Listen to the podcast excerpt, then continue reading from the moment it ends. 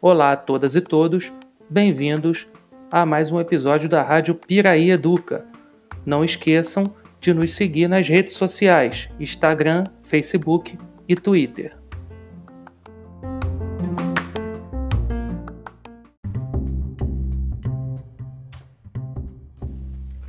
É com imensa alegria que contamos com a participação de Rosinéia de Oliveira, professora de História e Geografia no município de Resende situado no sul fluminense do estado do Rio de Janeiro.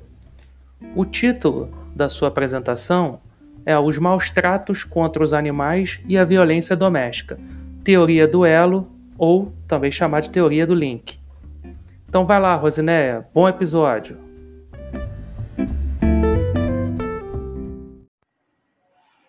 Oi, tudo bem, meus amigos? Meu nome é Rosinéia. Eu sou moradora da cidade de Resende, no estado do Rio de Janeiro, na área da Serra das, da Mantiqueira. Eu sou professora de História e Geografia na rede pública municipal estadual dessa cidade.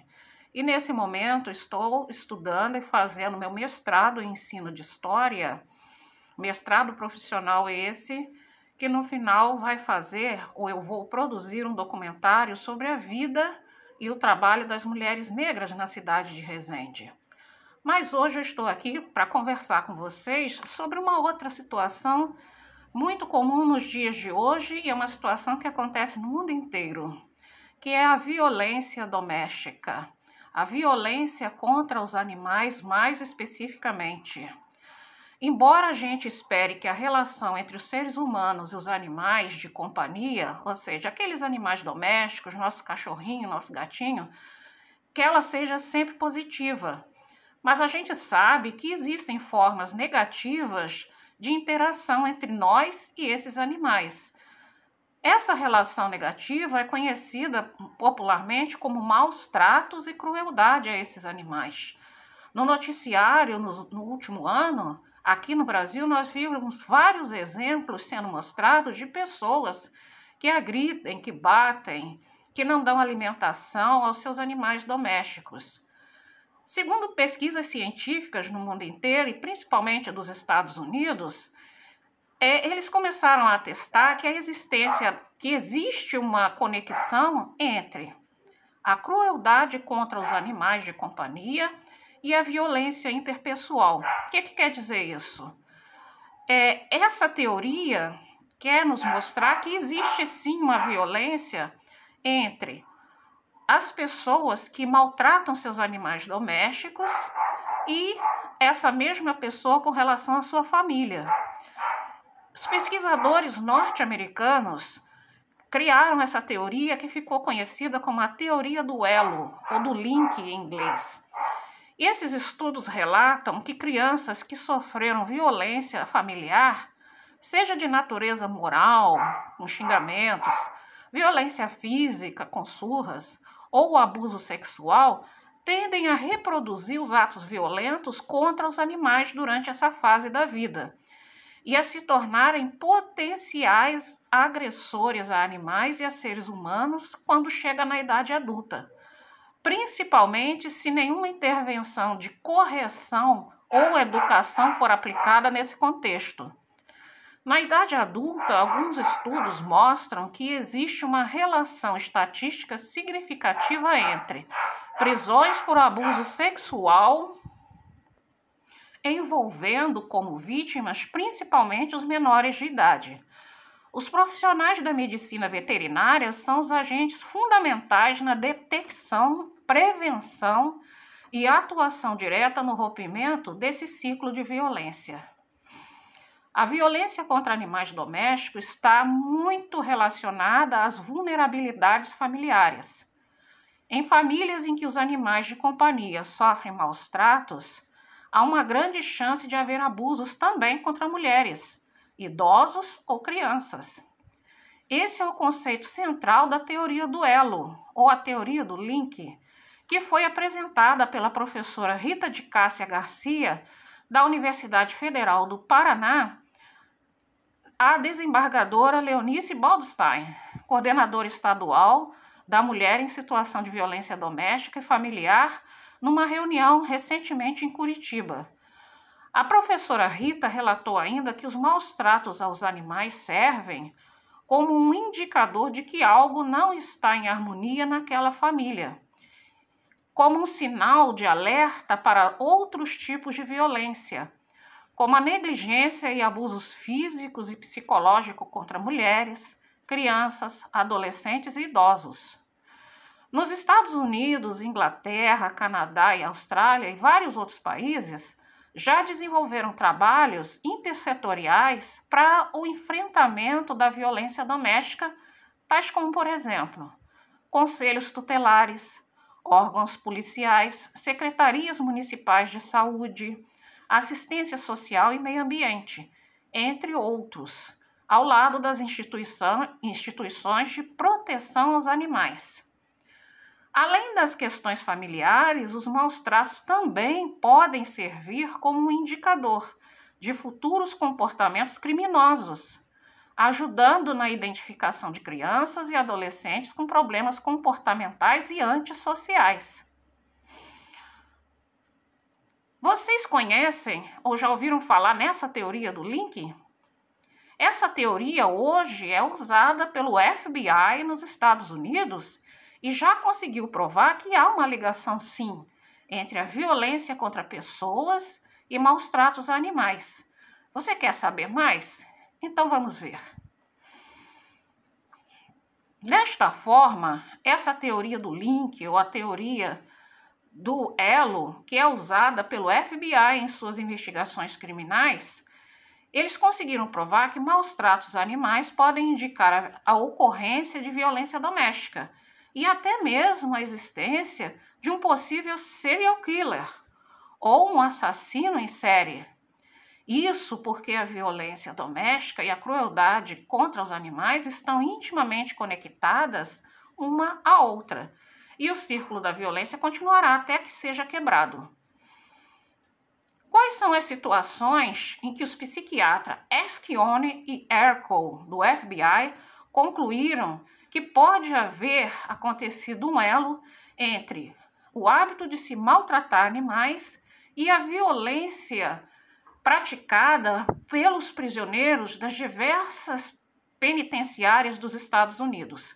Então, eles elencaram várias situações em que eles, conversando e entrevistando com os presidiários, eles identificaram que há esse link, que há esse elo entre em algum momento da vida, aquele penitenciário, aquele preso praticou abuso contra animais e depois praticou um crime contra alguém da própria família.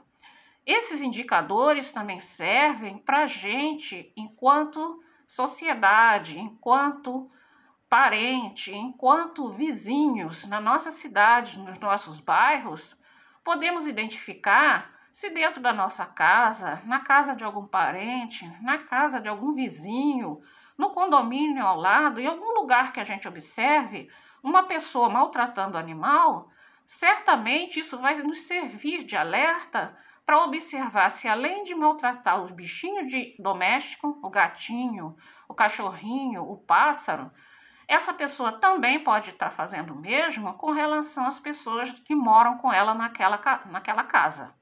Então vamos lá.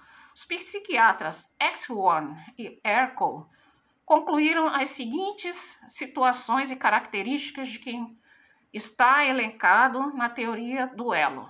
Primeiro, nas casas onde o abuso animal grave ocorreu, pode haver uma maior probabilidade de que algum outro tipo de violência familiar já esteja ocorrendo. Então, se a gente perceber que alguém espanca, que alguém deixa de dar alimentação, que alguém deixa preso o dia inteiro um cachorro, um gato, ali também a gente pode ter esse indicador como a possibilidade de estar havendo mais tipos de violência dentro daquele lar. Depois eles dizem também que ameaças de maltratos a um animal de estimação pode ser usado também para intimidar, coagir ou controlar mulheres e crianças que, preocupadas com a segurança do seu animalzinho de estimação, permanecem ou ficam em silêncio sobre a situação abusiva, Quantos casos a gente vê na mídia aí que um homem mantém o casamento, mantém a união conjugal ou a guarda dos próprios filhos, ameaçando matar, ameaçando espancar ou espancando o cachorrinho, o pássaro, o gatinho, que é de estimação dos filhos ou da esposa. Então, esse é um outro aspecto que a gente deve observar. Outro aspecto que eles apontam é a crueldade infantil com animais, aí estamos nos relacionando para as crianças. Pode ser um sinal de abuso ou negligência grave, infligindo a criança ou crianças que testemunharam o abuso de animais, causando maior risco de que estas crianças se tornem futuramente elas mesmas abusadoras. Então, se a gente observa uma criança que gosta de bater nos bichos, que na rua vive maltratando os outros cachorros e os gatos, a gente deve olhar para a casa daquela criança e observar se ela está copiando o comportamento de alguém e se ela. E a gente interferir, sim, interferir, conversando com o conselho tutelar, ligando para o 180, que é o Disque Denúncia para Violência Doméstica, ou, se uma situação mais grave, para o 190 da Polícia Militar. Outro aspecto é o comportamento agressivo ou sexualizado de uma criança com os animais. Pode estar associado, sim, a um pós-abuso de seres humanos. Então, aquelas crianças que a gente observa que, que fica tendo comportamento como se estivesse se relacionando sexualmente com o animal, ela pode estar copiando o que ela assiste dentro da casa dela, ou pior ainda, pode ter sido vítima de um abuso sexual. Dependendo da idade, a criança não sabe exatamente o que está acontecendo com ela. Principalmente os menores de 7 anos de idade não têm ideia de que isso é um abuso, acha que isso é normal e quer sempre copiar o comportamento do pai ou da mãe. Outro aspecto que a gente pode observar é que nesses criminosos violentos que estão encarcerados em presídios de segurança máxima, são significativamente mais propensos à violência do que os infratores não violentos, em caso de terem cometido atos de crueldade animal durante a infância. Então, esses psiquiatras do FBI perceberam que a maioria dos criminosos violentos que estavam cumprindo penas nos presídios dos Estados Unidos, na maioria dos casos, eles relataram que sofreram e que infringiram, fizeram, cometeram atos de crueldade animal durante a própria infância. Então, são esses os cinco aspectos que essa teoria do elo tão pouco é, esclarecida ou divulgada no nosso país podem nos ajudar. Para que isso, Rosineia? É para que a gente possa contribuir com as autoridades policiais, com juízes das varas de família e de infância, com as policiais das delegacias de atendimento especial às mulheres, com os grupos e as redes de sustentabilidade, de proteção à família, às mulheres e às crianças em situação de vulnerabilidade possam agir com maior eficiência e cumprir os mandatos judiciais para punir os agressores. Então, se eu tenho uma, uma vizinha, um vizinho, uma família vizinha, que eu vejo que eles maltratam os animais, eu posso chegar na própria delegacia e comentar: olha, naquela rua, naquela casa, tem uma pessoa que vive batendo nos animais, que vive batendo ou deixando de alimentá-los, fazendo maltratos. Maltratos contra os animais por si só já é um crime previsto no Código Civil brasileiro. Mas se a polícia vier e observar, ou outras redes de apoio às famílias vierem observar, certamente dentro daquela casa também está acontecendo outros tipos de abuso e de violência.